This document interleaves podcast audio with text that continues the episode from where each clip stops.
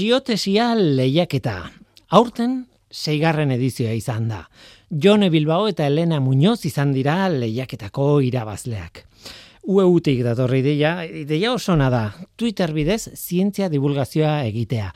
E, divulgazioa zerrena, ba, berez doktoretza tesiaren, norberaren doktoretza tesiaren divulgazioa. Baina horixe, Twitter bitaz, bitartez, txio batean, nola labur bildu txio batean, zure, bueno, ikerketa, urtetako ikerketa proiektua, ez? Tira, bi kategoria izan dira aurten sarituak, txiolari ulergarrienak, ba, Jone Bilbao, e, jaso du, abildua Jone Bil.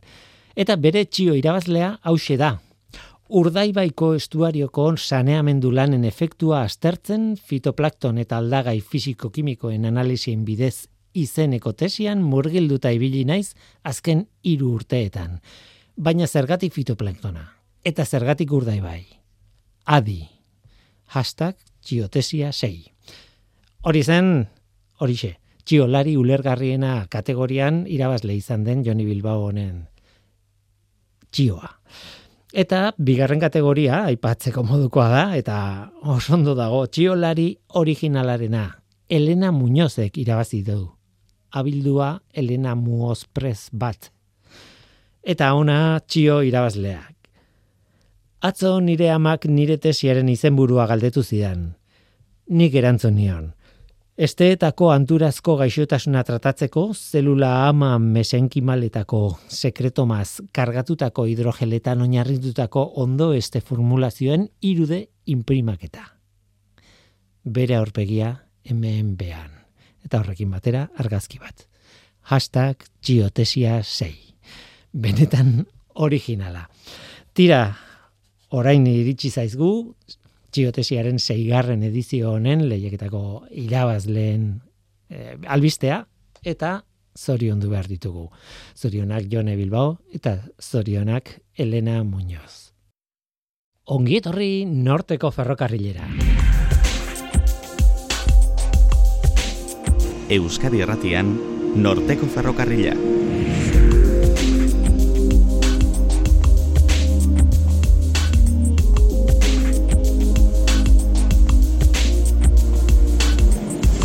Kaixo denoi, zer moduz, ni Guillermo Roa naiz eta entzuten ari zareten hau, Euskadi Erratia. Durangoko azoka gertu dago, eta gure karpin txikia ingo dugu, zientziak baditu lako argitalpin interesgarriak, bueno, beti, eta horixe, Durango, zien, Durangoko azokan ere, zientziare izango da, eta beraz, ekarpen txiki bat egin behar genuen, ez da? Lendabizi Eli Alberdi Zelaia argitalpen zerbitzuko zuzendaria eta gure aspaldiko laguna eta kolaboratzailea izango da gurekin. Ark gidatuko gaitua aurten Euskal Herriko Unibertsitateak egindako argitalpenen munduan zehar. E, badago zer kontatu. Staff Matters, ekaiak badu garrantzia. Hori da saio honen bigarren zatian, e, bueno, e, izango duguna hemen, ekaiak badu garrantzia Hain zuzen ere, hori da UE1 itzuli berri duten liburu baten izenburua. Eguneroko biz, bizimoduan erabiltzen ditugun material arruntei buruzko divulgazio liburu bikaina. Mark Miodounik divulgatzaileak idatzia. Jose Ratxe Barriak itzuli du, gurekin izango da Joserra. Eta hemen aurkeztuko dugu e, kristala, metala, papera, txokolatea, gizakiak egindako materialak alegia. Guazen ba, Hau da Norteko Ferrokarrila, zientziaz betetako hitzak.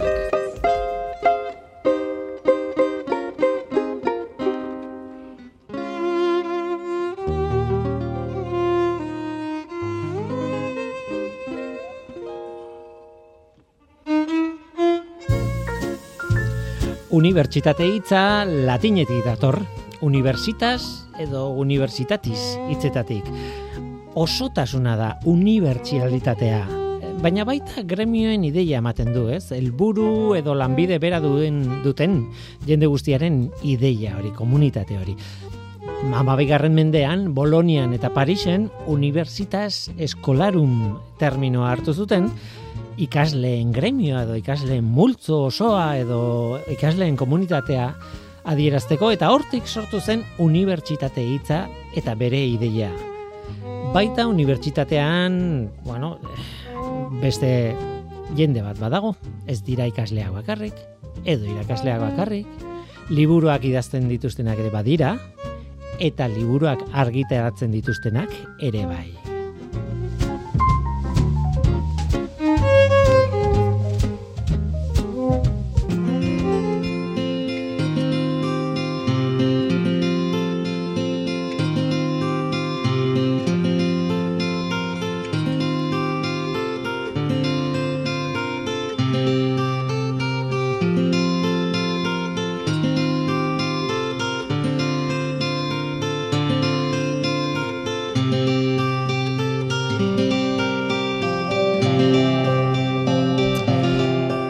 Nik matematikari bat ezagutzen dut argitalpenen munduan dabilena.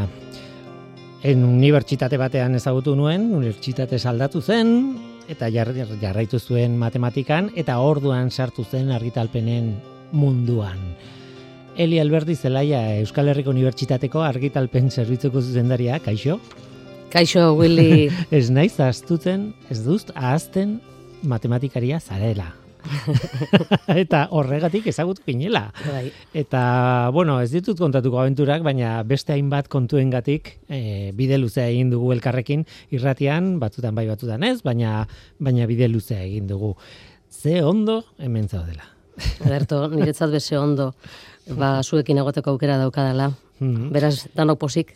Bai, eta bueno, hori da e, pertsonalki egiten dizuen harrera, e, egiten dizuen ongietorria, baina egia da, nola bait, e, erakunde maila modu korporatiboagoa batean, e, ba, egin behar dizut harrera ere bai, eta gogoratu behar dut hain zuzen ere, hori, Euskal Herriko Unibertsitateko hori argitalpen zerbitzuek berrogei urte egin dutela, zu berrogeitan ez ara egon, baina, claro, hemen zaude horren lekuko izateko. Bai, berrogeietan ez naz egon, baina azkenengoan bai, eta sorte handia izan nuen, berrogei garren urte horren, urte urren horren berri, emateko aukera neuk izan nuelako. Etorri eta betxu, berrogei urte. Arriba, hori da, zu sorte ona. Bai. Ez duzu matematika utzi alere, ez? Ez, jarraitzen, ja- jarraitzen dut. Den, denbora librean, esan beharko dut, ja. Baina bai, jarraitzen dut. Bueno, tira, para, ez da paradoxa bat, ze, ezin du paradoxa bat iz- izan, baina matematikari bat daukagu nolabait letrei begira, ez? Eta eta Durangoko azokari buruz hitz egin behar dugu, baina e, baita ere gustatuko litzaidake kontatzea. Ba, bueno, azken e, aste honetan egin duzuen ah, kontatu behar delako, ez? E, Bizkaiaretoan erakusleio bat jarri duzuelako, ez? Bai, pasadan e, ostiralean jarri genuen erakusleio bat, Bizkaia aretoko dendan, eta kontuan hartuta, ba, aste hau, azaroaren hogeita sortzitik, abenduaren bira arteko astea, ba, Euskararen astea dala, eta Euskal Herriko Unibertsitatea ere, ba, aste horretan murgilduta, bereziki Euskara kultura eta nazioartekotzearen arloko errektore ordetzak, ba, hainbat ekintza e, antolatu dituela, ba, argitalpen zerbitzuak ere, ba, erakusleio hori Mhm. e, montatu du Bizkaia aretoan, ba, esateko ez bakarri berrogei urte bete ditugula, berrogei urte daramatzagula baita Euskaraz ere ezagutza argitaratzen. Hori da. Bai. Liburuz blai eta euskaraz ere bai. Hori da, lema hori jarri diogu. Liburuz blai, liburuz gainezka gaudelako, baina horietako asko, e, ia, ia, bueno, gero eta gehiago esateko moduan ja, gaur egun, ba, Euskaraz argitaratzen eh, ditugulako. Mm. Gero Jos, Jos, eh, Joserra Etxeberriarekin eh, ma- materiali buruz eh, egingo dugu disertazioa handia gogo eta ausnarketa eta eta bueno, liburu bat aurkeztu behar dugu, baina materialei buruz eta papera bada material horietako bat. Em, ez da bakarra, gaur egun irakurtzeko ez da papera, ez dugu papera bakarrik erabiltzen, baina oraindik asko argitaratzen da paperean. Zuek nola zabiltzate papera eta ez paperaren artean argitaratzen? Ba, ez? beitu, e, egunotan bertan, atzo, eren egun, azken e, datuei begiratuta e, kalkuluak egiten geunden, eta, bueno, egun da berrogeita meretzi lan genera matzan, edo taramatzagu, momentuz argitaratuta, eta horietatik larogeita amarr inguru ziren e, paperean, beraz, e, irurogei inguru e, ba, digitalean esango genuke li- liratekeela, kontatu barik, kontatu barik, zehunda berrogeita meretzi horietan ez, di, ez genituen zenbatzen, ze ez ditugu zenbatzen, e, digitalean, guztiz digitalean, argitaratzen ditugun aldizkarien zenbakiak. Horrekin esan nahi dut, ba, hainbat aldizkari, zenbaki horretan, e, zenbaki, eunda berrogeita meretzi horietan kontatu gabe daudenak, ba, batzuk bakar bakarrik digitalean argitaratzen e, ditugula. Baina ondino, papelean, ba, gehiago argitaratzen dugu, baina hortxe, eh? e, zenbakiak bata besteari hurbiltzen. Bai, bai, gainera nik, bueno, ez dakit, eh, nik ez dakit, ni ez naiz visionario bat gainera, baina ez dut uste desagertuko denik papera, eta paperak duen xarma horretatik ez dugula ies egingo inoiz, eh? Eh, hori da nire iritzia, behar, Bai, behar bai. bada okernago, baina...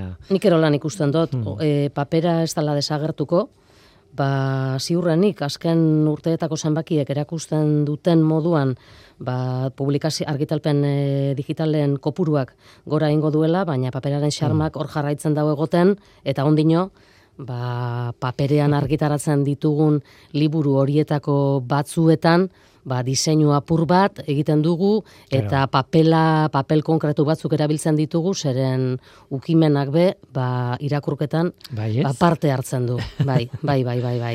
Ze ona, bai, bai. Beraz, badaude, ez, ez, ez bakarrik eh, nostalgikoak, baizik artistikoak, edo, Bai. edota baita, ba, testu konkretu batzuk paperean irakurtzea, nahiago, ba, dituztenak edota ditugunak. Bai, hor Bai, badago, e, zea gogo eta puntu bate, e, dena batera, orrialde oso bat batera begiekin pla, begirada batean ikusteak ere badu, zea.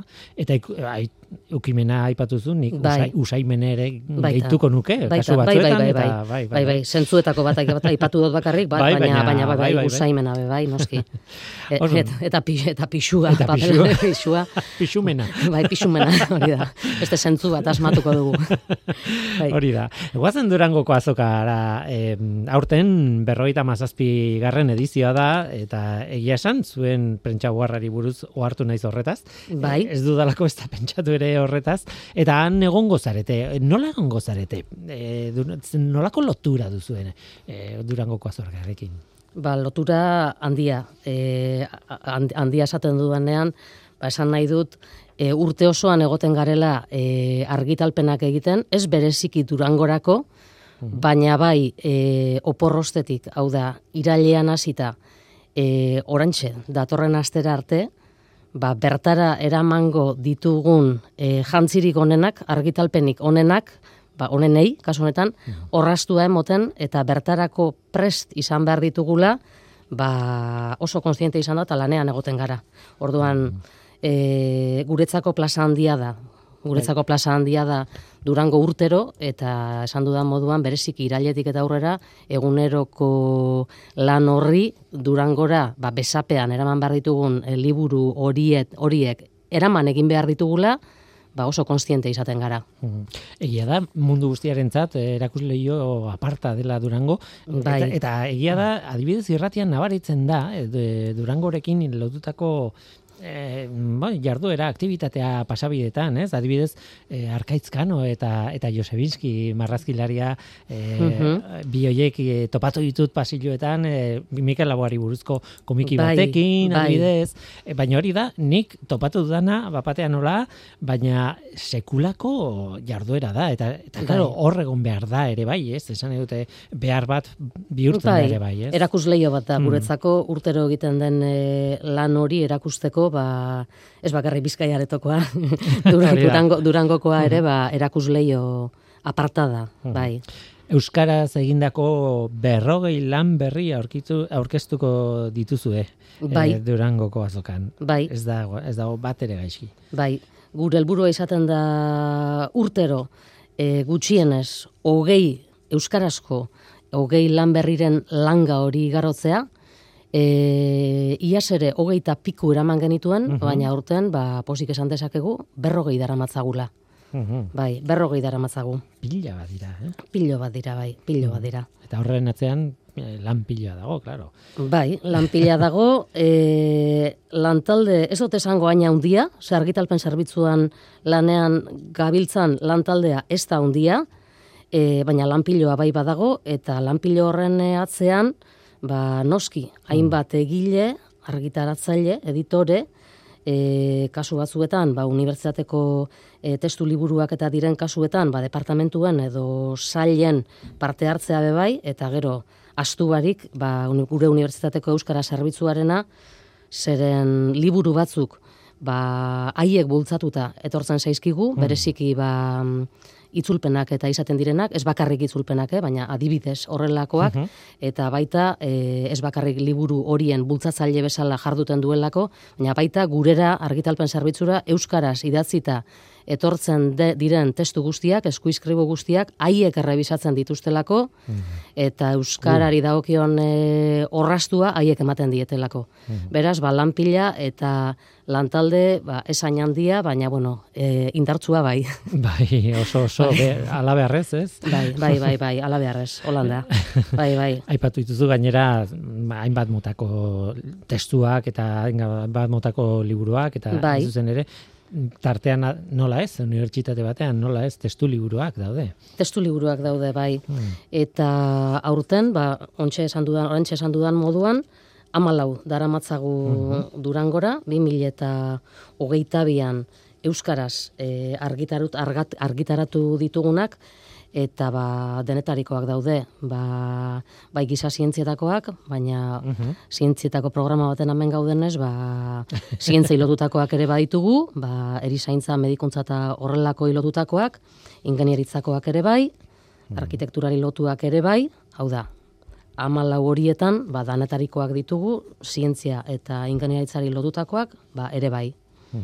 Azpimarratu dizkia zue, bueno, e, neri ez, e, prentsa hoarran azpimarratze dituzue, hainbat e, horietako batzuk, hiru e, ze adikzioen psikologia eta osasuna, hor e, zintziaren mugan egon daitek, bueno, mm. zintziaren barruan dago. Bai, bai, bai, bai. bai. Fotokazetaritza. Giza zientzien barruan, bai. bai.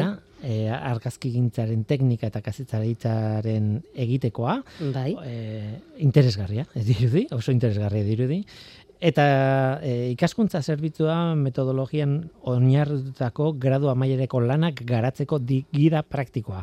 Hau oso gauza pragmatikoa da eta, bueno, helburu oso argi dago zein den helburua, ez? Bai. Ez da Bai, bai. Testu liburua da eta gainera oso, oso bai. orientatuta. Ez? Berez, e, testu liburu, unibertsitateko testu liburu guztiak egoten dira orientatuta gradu bat ikasten dauden ikaslei, edota irakasgai hori mhm. emango duten e, irakasleek ere ba, erabilditzakete, baina bai oso orientatuta. Eta aipatu dituzun hirurak justu, ba, esan beharra daukatu bai, ba, Udako Euskal Unibertsitatearekin, UEUrekin, mhm. elkarlanean, ediziokidetzan, argitaratu ditugunak, ba, direla, aipatu dituzun horiek. Mm tartean daude. Esan nahi dute sareak nastuta daude, uztartuta daude. Ez dakit bai. ez dakit ze hitz erabili edo ze metafora erabili horretarako, baina hor daude elkarrekin. Bai, e, ueurekin ba, badaukagu hitzarmen bat, eta hitzarmen horri esker, hitzarmen horren emaitza izaten da, ba urtero bi irulan elkarrekin ediziokidetzan e, argitaratzea. Euskara eskolanak izaten dira, eta aurten ba, argitaratu ditugun hirurak, ba, zeuk hirurak zeuk aipatu dituzunak dira. Mhm. Tira, divulgazio ere hor dago, eta, bueno, divulgazioaren barruan klasiko bat, ez, ekaia aldizkaria, e, baina ez da aldizkari bakarra, ez, Euskal Herriko Unibertsitateak, e, bueno, e, daukana, e, ASJU, ASJU. ASJU, bai. Anuario del Seminario de Filología Vasca. Nago, oituta, izen hori esaten, egia. Bai, eske oso, luz, oso, bueno, oso luzea da, baina e, e, eta baina eta horrekin ibiltzen garenok asko daitzen diogu eta hmm. irakurtzen dutenek badakite zein aldizkariri buruz e, gabiltzan baina bai hori seminario de filologia hmm. hori da euskal filologiari lotutakoa. Hmm. bai. Eta bestetik tantak. Eskuntzari lotuta. Bai eskuntzari lotutako aldizkaria. E, uni, unibertsitateko argitalpen zerbitzuan guztira amasei aldizkari ditugu eta amasei horietatik ba, lau dira Euskara, Euskara utxean e, argitaratzen e, dire, ditugunak. Eta Durangoko plazara ba, daramatzagu sei zenbaki berri. Sei zenbaki berri, ba, zuk aipatu dituzun aldizkari horietako batzu, batzu, batzuetakoak. E, ekaia, zientzia eta teknologia aldizkariko bi zenbaki daramatzagu, berrogeita bigarna eta leberesi bat, asjuko beste bi zenbaki daramatzagu, eta tantak Euskal Herriko Unibertsitateko hezkuntza aldizkariaren beste bi zenbaki daramatzagu. Orduan, Mm. euskara utzean aldizkarietatik eratorritako ba sei lan berri daramatzagu e, asokara. Mhm. Esango nuke entzun dela hitz egiten ari zinen bitartean papera, hain zuzen ere gaur papera da gure material kutxuna gabe hemen, ez hainbeste gauza dituzu, eh? E, paperak beharrezkoak dituzuela. Esan nahi dut, e, paperaren hau hotsa hemen e, irratian bertan horrek adierazten du zenbat gauza ezberdin, zenbat ze oparoa izango den e, Durangoko azoka hau, eh?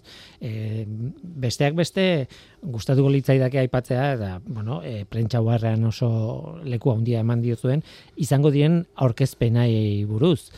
Hiru libururen aurkezpenak egingo dituzue. Bai, hiru liburu aurkeztuko ditugu, e, bata izango da abenduaren sortzian, eta hor aurkeztuko dugu ba, Mariba, Marimar Bollos eta Jon Kortasarrek ba, ar- argitaratzaile lana egin dute eta haiek argitaratutako liburua, egungo euskal literatura eta futbola bi, hauek ja horren lehenengo zenbakia argitaratu zuten eta orantxe heldu barri Bigarrena. e, bigarrena. Eta hori izango da emango dugun e, egingo dugun aurkezpen bat. Abenduaren amarrean e, izango da bigarren e, aurkezpena.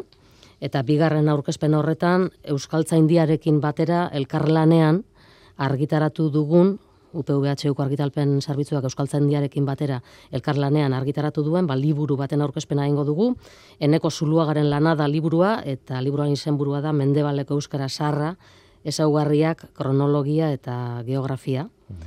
Eta hirugarrena abenduaren amaikan, domekan, ba, asoka amaitu baino lehen, hau da, barru, sartu, sartu ingo gara, azken txampa horretan, eta hor, e, geuk argitalpen zerbitzuak geu bakarrik argitaratu, inorekin e, elkarlanik barik, ba, argitaratu dugun e, argibeleubaren ba, txalaparta, sentido e historia, gaztelaniaz da liburua, oin e, aurkezpena e, euskaraz izango da, txalaparta, zentzua eta eta historia. Esan behar da, ba, argibelek, oraintxe dela urte batzuk, ba, guretzat, argitalpen zerbitzuarentzat e, oso saldua, ingelesezko hitza erabili albadot ba, bestseller izan zen, ba, Basker argitaratu zuen ere, eta ba, bueno, bere bigarren lana da hau, eta esperantza haundiekin. Bai, iru, bai irugarren aurkezpen hon- honetan e, e, ai, azalduko dugun lanari dagokienez, eta bai beste guztiei dagokienez ere. Bai, Bai. bueno, gainera azken lanan honen edukia oso bitxia da, niretzako Bai. oso bitxia da, ez? Txalapartaren inguruko oinarrizko ikerketa bat eskaintzen digu egileak, esaten zue, eta txalapartari ba, barkatu txalaparta bai, bai, bai. Txalapartari. Txalapartari buruzko askoriko testigantza historikoak bildu dituen liburua. Musika Bai. praktika honen esanaiaren eta garapen historikoaren inguruko irakurketa kritikoa egiteko. E, txalapartaren inguruko oinarrizko ikerketa, eh? Bai. E, bitxia da. Bai, txalapartaren inguruko e, oinarrizko ikerketa da bai. Bai, ba, musika tresna horren inguruko ba, irakurketa kritiko bat berak eskaintzen dau eta bueno, liburuetan ez da izaten bakarrik eh, testua ikusten duguna eta liburua Ja, geuk argitalpen zerbitzuan ikusita daukagunez, Aha. ba, barruko irudiak ere ba oso polita dira, osea, zoragarri geratu da. Behar bada geuk esatea ez da ondo, baina barruko iru- irudiak irudiak ere oso politak dira. Horri lotuta, baimenak eskatu behar izan ditugu libur, e, irudi batzuk erabiltzeko, ze batzuk e, ziren egilearenak berarenak, baina bueno, hori gure egunerokoan, eguneroko kontua da, esan, de, esan dezagun. Argitalpen gintzan, ba, bai irudiak, e, irudien baimenak eta ba, beste erabateko eskubideak eta horrelakoen baimenak eskatzea, ba, normala izaten da, gure egunerokoaren parte da. Bai, bai, eh, bueno, ezaugarri oso berezia da, oso, oso garrantzitsua, gainera eskubideen kontua, Bai. gaur egun oso, oso zorrotzera ematen da. Bai, bai, bai, bai, bai. Imprentara bidali barik egonda, Mhm. ariketa, bueno, egonda eduki dugu ariketa, ba, eskubide horiek benetan ondolotuta izan arren, naiz eta liburua ba, idatzita, orrastuta eta azken bedeikapenen zain, baina ba, baimen horien zain egon gara. Utziko diazu zoriontzen, eh, ez dut ikusi, oraindik ez dut irakurri, ez dokat eh, usairik ere, Ez, baina zoriondu iten zaitut, ze seguro oso oso dela. Bai, ia, ia, ia, bai. Eta- Ezin usain duz, egun, egunotan helduta dago.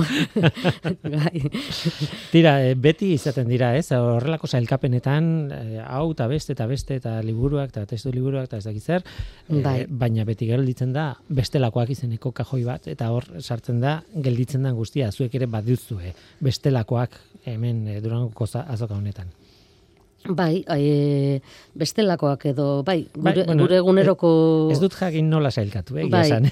e, ba, e, testu liburuak aipatu ditugu, e, aldizkariak aipatu ditugu be bai, Euskara utzean e, eramango ditugun e, aldizkarien zenbaki berriak e, aipatu ditugu, baina bueno, gero gure sailkapenean ba izaten ditugu e, monografiak, hau da ba, gai, gai batzuei buruzko, konkretu buruzko lanak esan dezagun, monografia bezala sailkatzen ditugunak, eta gero serie eta bildumak ditugu, eta horietan ba, gai zehaz bati be- bai historiari, filosofiari, ba, segun eta seri buruzkoa den e, seria, edo zientziari, zio bilduma daukagu adibidez e, zientzia irakurle or ororentzat, orduan zientziari edo filosofia lotutako lanak argitaratzen ditugu serie eta bildumetan, baina zenbatuta joaten dira. Eta hori izaten da gure sailkapena, eta sailkapen hor- hor- hori jarraituta, ba, monografiak eramango ditugu lau, lau monografia eramango ditugu, eta gero serie eta bilduma horietan argat- argitaratutako ba, beste amarlan eramango, eramango ditugu. Bai Beraz, badago. askotarikoak, hori bai, as, askotarikoak, gai askotarikoak, bai, danetarikoak esan, de, esan geinke, ia, ia, bai. Boloniako edo Parisko jendeak ikusiko balu, ez, gaur egun unibertsitate batek sortzen duena.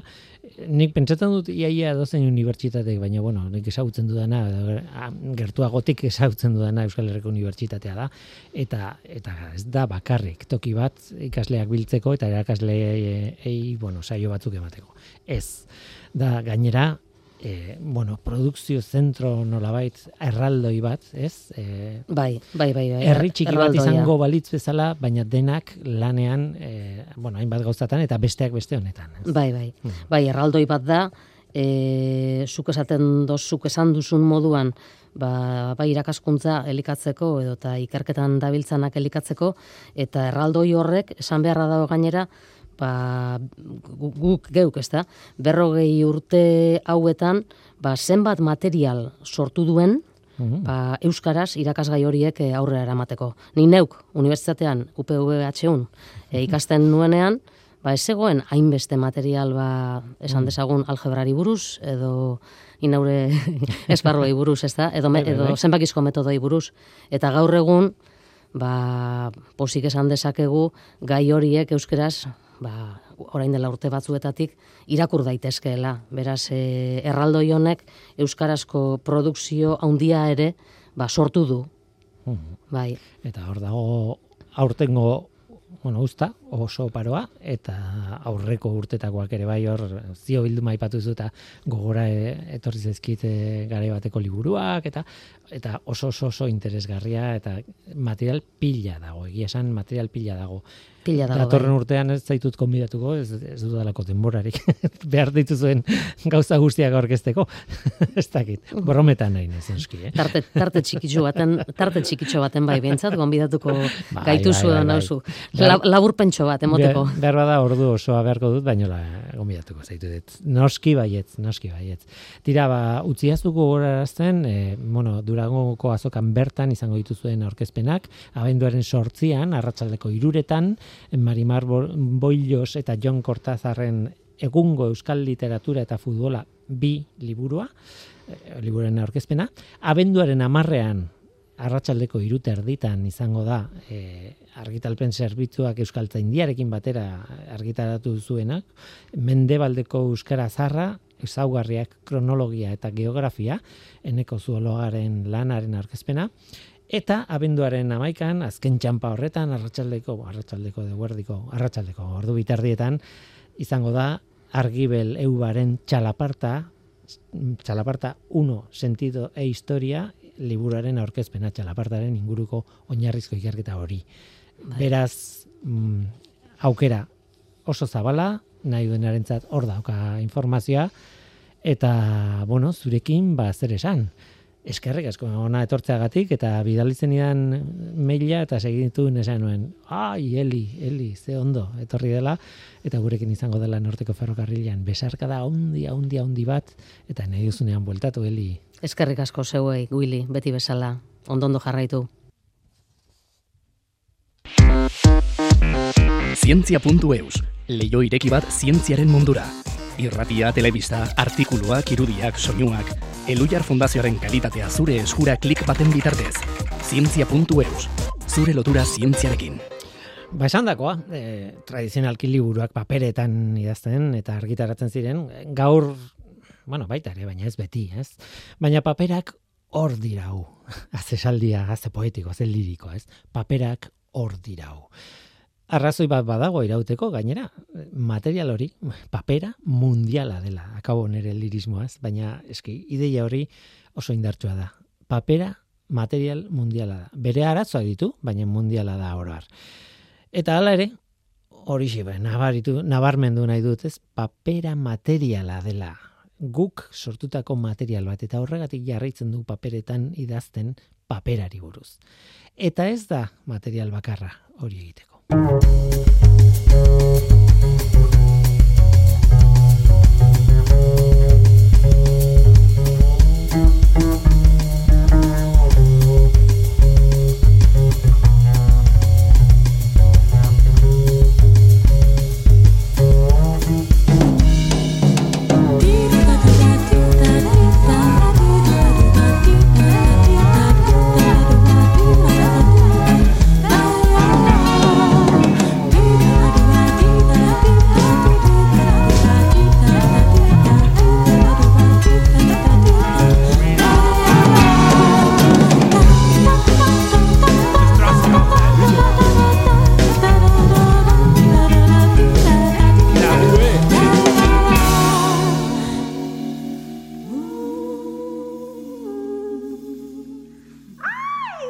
Londresko metroko bagoi batean nengoen mila bederatzeun da laurogeita bosteko maiatzeko egun hartan.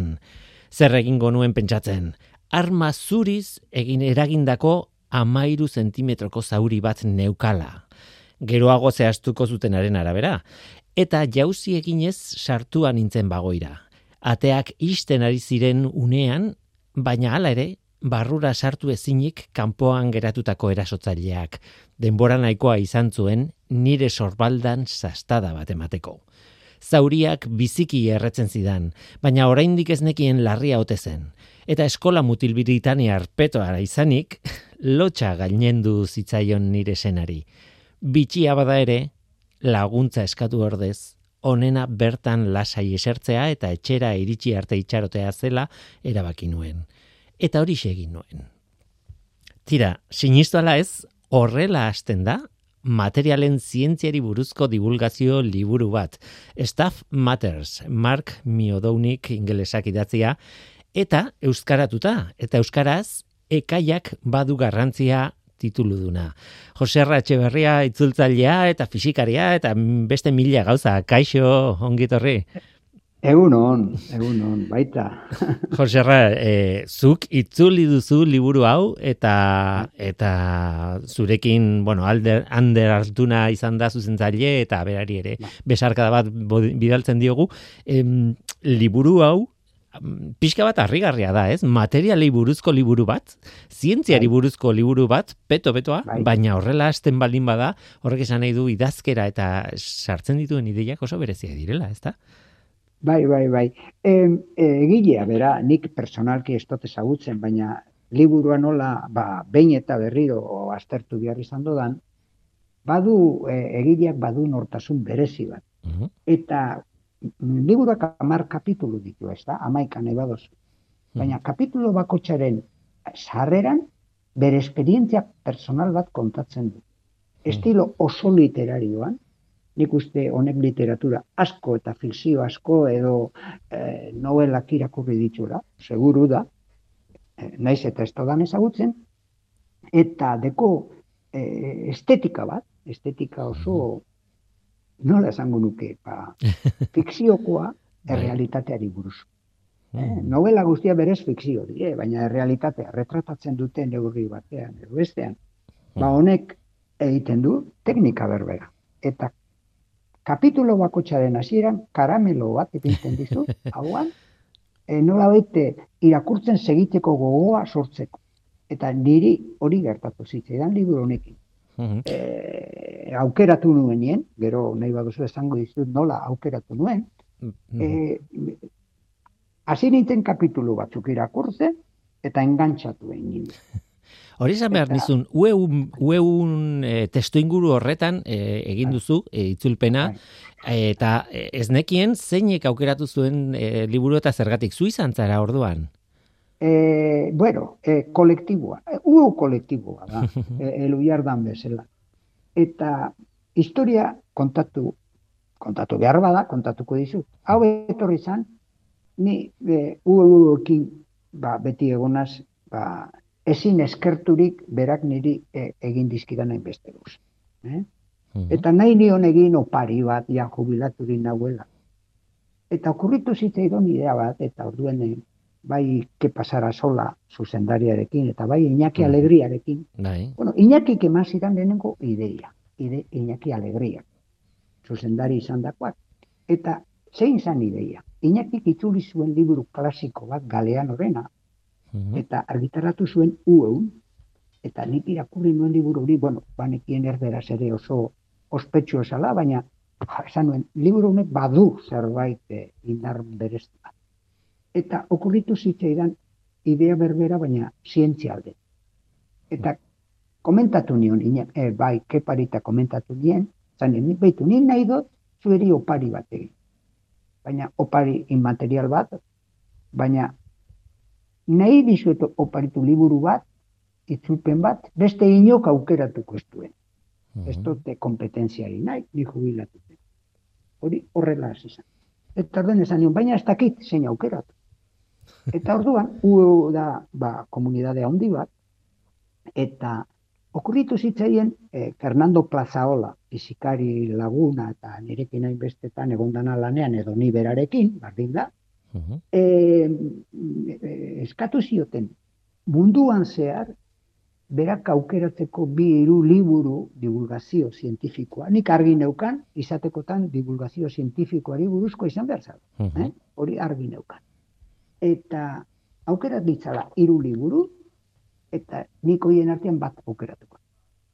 Mhm. Eta orden, a, Fernando ba, segitzen du lanean unibertsitatean, badakizue dekanoa zientzia fakultatekoa, fizikaria, eta hasi izan hitz egiten materialen munduan ere badabilen eta lako guzetan, eta proposatu zizkidan hiru liburu. Izi zer egin duen, hartu nituen hiruren ba, laburpentsuak, eta irakurri nituen. Eta lehenengo momentutik esan nuen, "Ba, hau da, hau da nik nahi nukeena. Ulertzen duzu? Eta horrela aukeratu nuen. Beraz, nik nuen ezer ezagutzen Mark dio, miodauniki buruz, baina e, aukera horretan, ba, bera izen zen, ba, nire, nire gustokoena.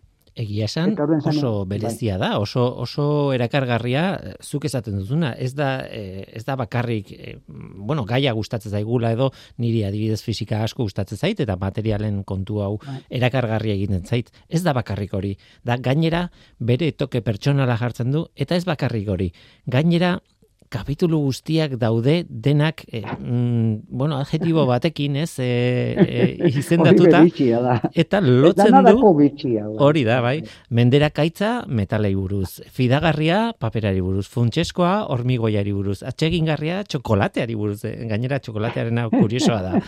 E, denak dira horrela, ez? E, miresgarria gelak eta parrak, irudimentsua e, plastikoa, ikusezina beira, noski, Bai. apurtezina grafitoa eta fintasun deuna e, portzelana. Ah, il, Portzelana, portzelana. portzelana, bai. Eta ilezina, ahaztu gabe, implantei buruzkoa. Eta oso modu egokian, batzutan kontatzen du historia, baina beti sartzen da bere osagaietan eta Bai, azalpen onan. Bai, bai, bai, beitu. E, bere bizipen personalak, benetakoak, eh? benetakoak kontatzen ditu. E, horreteko lehenengo grazia. Nik esango nuke, e, ja, e, olako ametsak egiteko etorkizunari buruz, e, behar bada, enago, baina, baina e, esango nuke liburu hori irakurtzen hasi nintzenien, nik horrelakoa izan nahi nuke. Ametxeta. Bakizu batzuk astronauta nahi dute izan. Bale, ba, nik nahi nuke izan, ba, Mark Miodoniken estiloko idazle bat e, bere humorearekin, ze humore Mhm. izugarria deko liburunek. eh? Bai, bai, bai. E, e, eta ironia, eta e, motibatzeko posibilea, nahi nuke olakoa izan. Bueno, ba, intentatuko dut. Eta gero niretzat zan, eh, erronka bat eh, eh, beti entzuten dut eskerak ez duela balio, ez dakiz zer da bat inor, bueno, nire bizitza oso saiatu naiz horretan, eta esan nuen, hau, ez hau, euskera beste bezalakoa da. Hmm. Orduen, eh, posible izango da, hori toke hori emote. Lortu dodan hori hori zuek esango duzu.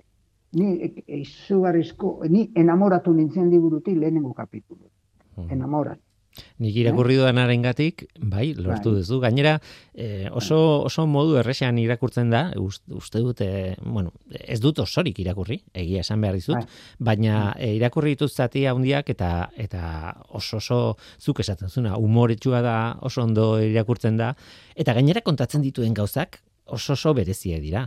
Hori da, eta benetakoa, kontuz, Claro. kontu. hori da. Ez dire, ez dire fikzioa, hori da kontua. Hori da ni, ni engantzatu ninduena.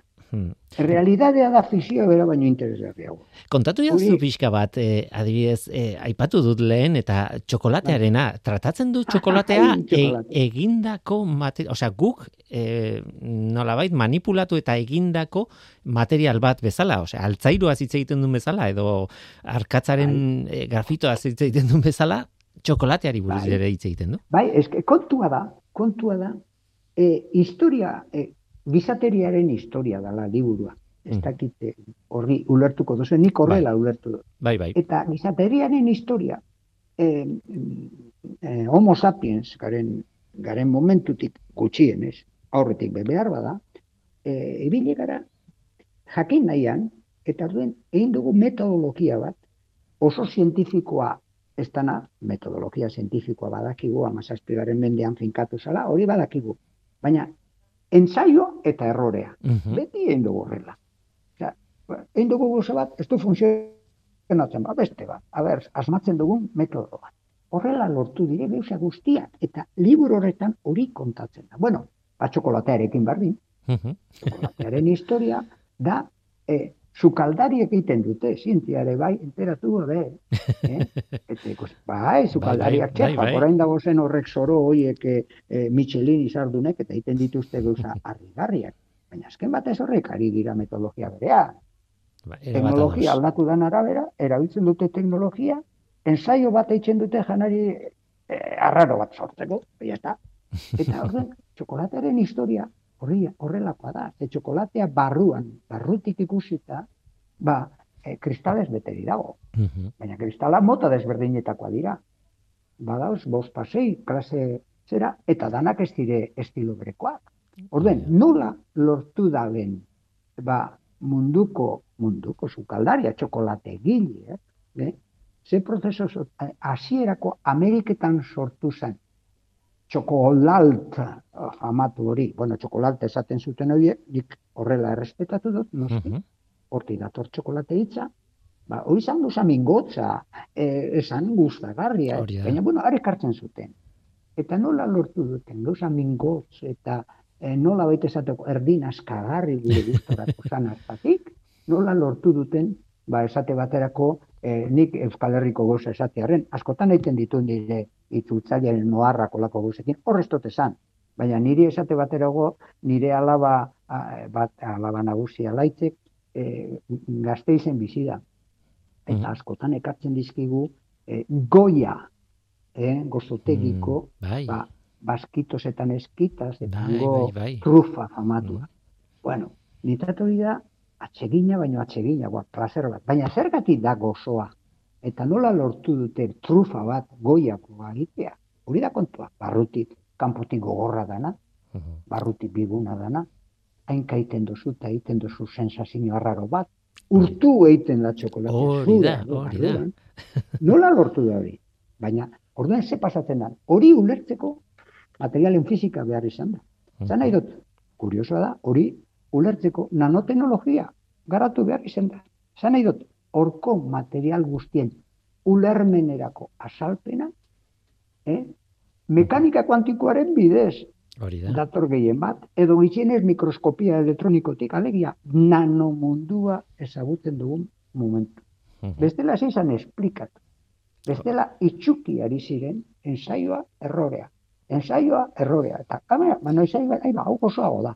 Eta hain Hau zuzen ere, gauza batzuk azaltzen ditu molekulen mailaraino, adibidez, e, Claro, e, komuneko claro. paperaren osagaiak, adibidez, Ez ez? que hori da, hori da, Adibidez. azalpena hor dagoelako. Orden, miodognikek egin duena, materialen zientziaren gaur egungo jakintzarekin, hogei garren mendera arte, ezin zan esplikatu, hor liburu honetan esplikatuta dagoen. Mhm. Aber ulertzen da. Esan nahi dut, e, altzairuak ezagutzen ziren, esate baterako altzairuari buruzko, dagoen samurai buruzko historia Hori da. oso politxa da. Oso polita bai. Samuraiak bostun urte lehenagotik pasak zekizkiten fabrikatzen altzairu hori. Baina, baina esplikazioa ez dator ariketa hogei garren mendean, hogei garren mendearen hasieran, Mhm. fizikaren barruan, atal berri bat sortzen da, oza, barria, ilogikoa sana hortik, beste logika bat eskatzen duena, eta hori da, mekanika kuantikoa. Mhm. Hori da. Baina, horren bidez esplikatzen dira horko gozak, atara kontua. Mhm. Ja, joan behar delako atomoen tamainora. Eta Hori. atomoen tamainora zoa zenien, ba, fisika klasikoak ez du balio. Ulertzen duzu? Hori da, bai, bai, bai, Hori bai. da, hori, O- hori da historia, hori da historia. Oso Hori, maila txikian gertatzen denak. ibili naiz. Mhm. Hori da, eta ikusten dugu hor da oso ondo esplikatute dago liburuan, nik itzuli baino ez dotein, eh? meritua da miodognikera. eh? Bueno, Hori, eh, da, nik Mhm. itzuli baino ez dotein. Eh, baina esan nahi dutena, eh, eh, eh, nanoteknologiaren munduan, eta donostian dekogu, hor, zentro oso importante bat. mm, zig Eh? nanogune. Hor, hor ari dira horrekin lan egiten, goi mailako fizikariak, bale? Mhm. Eta tipo honek hori dana baliatu du azaltzeko gauza normalak. Hori. Beira, zer dan hori? Portzelana, zergatik portzelana Mhm. da da modu? Mhm. Eta hor kontatzen da historia. Niri ilusio berezia egin dit hormigoiari buruz ere kapitulo oso bat. da marabila bat, eh? E, gu- gure mundua Hori egin du. Despreziatzen dugun material bat. Hori da. Zuk irakurtzen baduzu. E, e, ni orain enamoroten nagoelako guzekin. Baitu, ja, ja, igual eh, maniata dana, eh? Zoroetzera joateko beste ez dut, baina esan nahi dutena, ni altzatzen naiz goizian, itxartzen naiz, oso ondo lo egiten dut, banoa lehenengo eta binta garbik eta kontuak eta egitea, eta lehenengo gauza, nire eta lasaigarriena da, e, bizarra mostea. Bueno, Mhm. zu bizarra dekozu, bueno, baina galtzen duzu plazerra handi bat. Eta zein da plazerra bizarra eukita, eta ez moztuta. Bat, kapitulo oso bat liburuan, bitxari buruz, aparrari buruz. Bai. Ba, ni lehenengo arpegia ipinten dut bitxarekin gozo gozo. Kontxo, bitxa, bitxa kapitulo bada, eh, bitxa ez da edo zer gauza. Mhm. Bueno, bitxa, aparra. Eh, aparra eraraki dut eh, Euskal Herri osorako egokiagoa, baina sartzen dut bitxa hitza ere, bizkaian bitxa esaten dugu. Mhm. Bueno. Ados. Hori da, baina e, horrez gainera, badau beste problema bat. Gero, eh, bizarra moztu behar dut, orduen bizarra horriak erabiltzen ditut. Mhm. Eh? Eta horrek altzairuzkoa dira, hoie dira, zuk aipatu duzun sastada eman ziotenak. Hori da. oneri, e, miodontik, ulertzen duzu? Mhm. Eta hori da, altzairuaren historia marabila bada. Baina Mhm. eskero komunera noa eta ze- zeramika badago, zeramikaz beteri dago. Egia. Eta iba, leku guztietan inguratuta nago. Ulertzen duzu? Eta gero, bano altzatzen az, bano gozartzera, eta kikara bat hartzen dut, eta porzelanazkoa, eh, hori erreserbatzen dut, berak erreserbatzen duen bezala, Mhm. lagun handi bat etxera datorrenien kafe hartzeko. Karo, ez da bardin kafe hartzea, tasa bulgar, da. arrun batean, edo porzelanazko, porzelana finezko tasa batean, askorbeko zuago da, eh? Hori da. Hori. Egia da, egia da, bai. Bueno, baina ni orain ari naiz, eta gero papera, paperak inguratzen gaitu. Mhm. E, zergatik da papera hola? Ba, misterio horiek saiatzen da Mark Miodognik Mhm. esplikatzen. Orduen, ikusten duzu, nia obsesionatuta da nago. Ez, Sartzen naiz gela baten, ontxe maia dekoten mena, ba, ba, plastikoa da, hemen hartzairoa da. Mhm. Ai, badie, ze pasatzen da, hemen behira dago. Os- Ez que ezinaz eskapatu material horietatik. Obsesionatuta, Mark Miodounik eh, bera, obsesionatuta dagoen bezala. Ja, Claro, utzi claro, behar dugu... kutsatu inau, Hmm. erruduna bera da, bera, eh, eh, Bai, bere bera da historioekin. erruduna. Hmm. Ulertzen duzu? Mm, Bueno, bai, ba, utzi behar dugu hemen eh, dira. elkarrizketa Joserra, eh, baina Bai. azkeneko gauza bat esango dut eta da eh, mm, argazki bat atea zuela eta kapitulu guztien hasieratan dagoela argazki bera eta hor ikusten direla material guztiak, aipatzen dituen material guztiak Hori da, argazki hori da. bakarrean que, Eta- argazki hori ikusi nuen nien, izan, ze txapuzero da. Ze txapuzero dan fotoak ataratzen, baina bai, bai. azkenean oso ondo egina dago, oso ondo egina dago. Eta eta azkenengo sintesia egiten du nien, zuk ikusi duzu bai, azkeneko fotoa. kapitulua bai. Bueno, bai, hori da, pasada bat. Bai. Zingara eskapatu. Hori da gure zibilizazioa. Eta Oh. esaten duzu, que horri, hori espageunka, ondino, Hori. kobazulotan egongo ginen. Hori da. Ulertzen duzu. Ba, nik amua botako nuke eh, argazki hori ikusi nahi duenak eta historia hauek guztiak irakurri nahi dituenak ze, zuk esan bezala, eh, oso oso erakargarriak eta oso errealak dira, benetako historioak dira, horri dena eh, jakin nahi duena, aukera dauka, orain Durangoko azoka gainera eh, erosteko, eh, Jose Han Arratxeberriak, izango naiz, eh?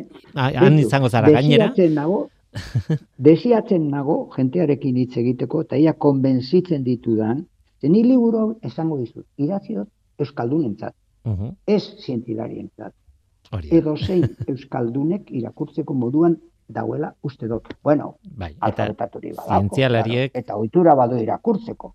Baina izugarri, ez da euskera arraroa erabili ez, ez, ez, oso erres irakurtzen dan liburu Hori bada. uste donik, baina hori konbentzitu enbeo, jentea, jentea bildurtu egiten da divulgazio zientifikoan zer da hori. Bueno, ba, ba, ba, persona normala gara, zu. Hmm. Ba, bertan, arraroa. bertan izango da aukera, e, Durangoko azokan Ah. bertan, eta ea zer esaten dizuten, eta e, emango diazu feedbacka, Jose Ratxebarria, eskerrik asko gurekin izateagatik, eta Eskerrik asko. urrengo batean, gogoratzearren, eh? ea lasaiago- kutsatu egin nahi zaituzte, Hori da. kutsatuta nagoen bezala. Ea lasaiago da egoten garen. Covida baino politago da kutsadura hau. ea lasaiago egoten garen beste batean denbora gehiagorekin. Ados, Nahi dozunean, vale? besarkada bat, Joserra. Agur, Agur. agur. Ba, onaino gaurkoa, gaur gurekin Eli Alberdi eta Joserra Etxebarria izan dira. Eskerrik asko biei eta eskerrik asko zuri ere bai entzule gurekin izateagatik. Badakizu, gu hemen gaude. Norteko, abildua, eitb.eus. Gaur teknikaria Mikel Ola zabal izan da eta mikroren aurrean ni Guillermo Roa, Eluiar Zientzia taldearen izenean. Datorren astean gehiago ordura hartu ondo izan. Agur. 25 years and my life is still trying to get up that great big hill of hope for a destination. I realized quickly when I knew I should that the world was made up of this brotherhood of man. For whatever that means into a crisis